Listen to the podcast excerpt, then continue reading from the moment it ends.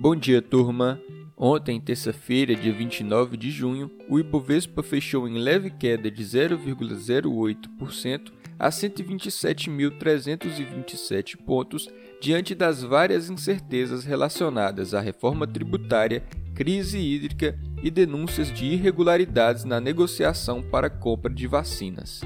Sobre a crise hídrica, ontem, na parte da manhã, a Anael anunciou o reajuste da bandeira tarifária vermelha patamar 2 em 52%.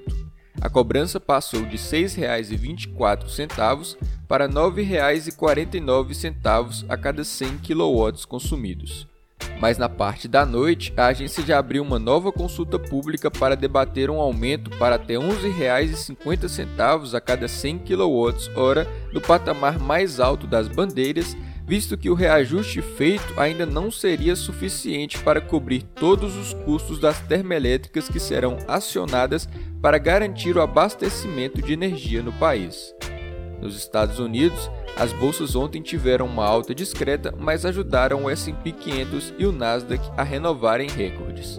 E agora pela manhã, os índices futuros americanos recuam em dia que promete ter negociação movimentada pelo fato de ser final de trimestre e semestre, com os grandes fundos de investimentos fazendo reajustes de posição. Já na agenda econômica do dia, os americanos ficam de olho na divulgação do relatório de empregos privados, que servirá como prévia para o payroll, dado oficial do governo, que sai na sexta-feira.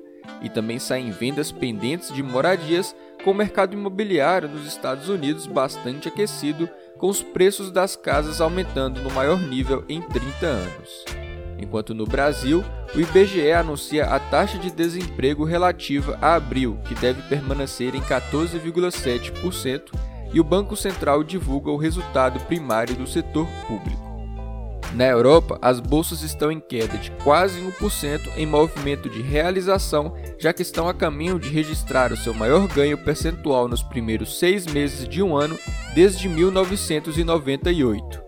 Entre os indicadores econômicos divulgados na região, a inflação ao consumidor na zona do euro ficou com uma variação anual de 1,9% em junho, abaixo dos 2% registrados em maio, mostrando uma boa desaceleração.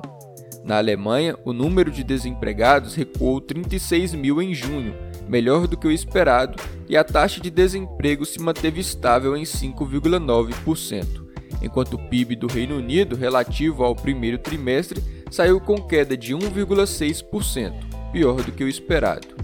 Na Ásia, o Japão fechou em queda e a China ficou no positivo, apesar do PMI industrial chinês apresentar um recuo em junho. No mais é isso, ótima quarta-feira a todos.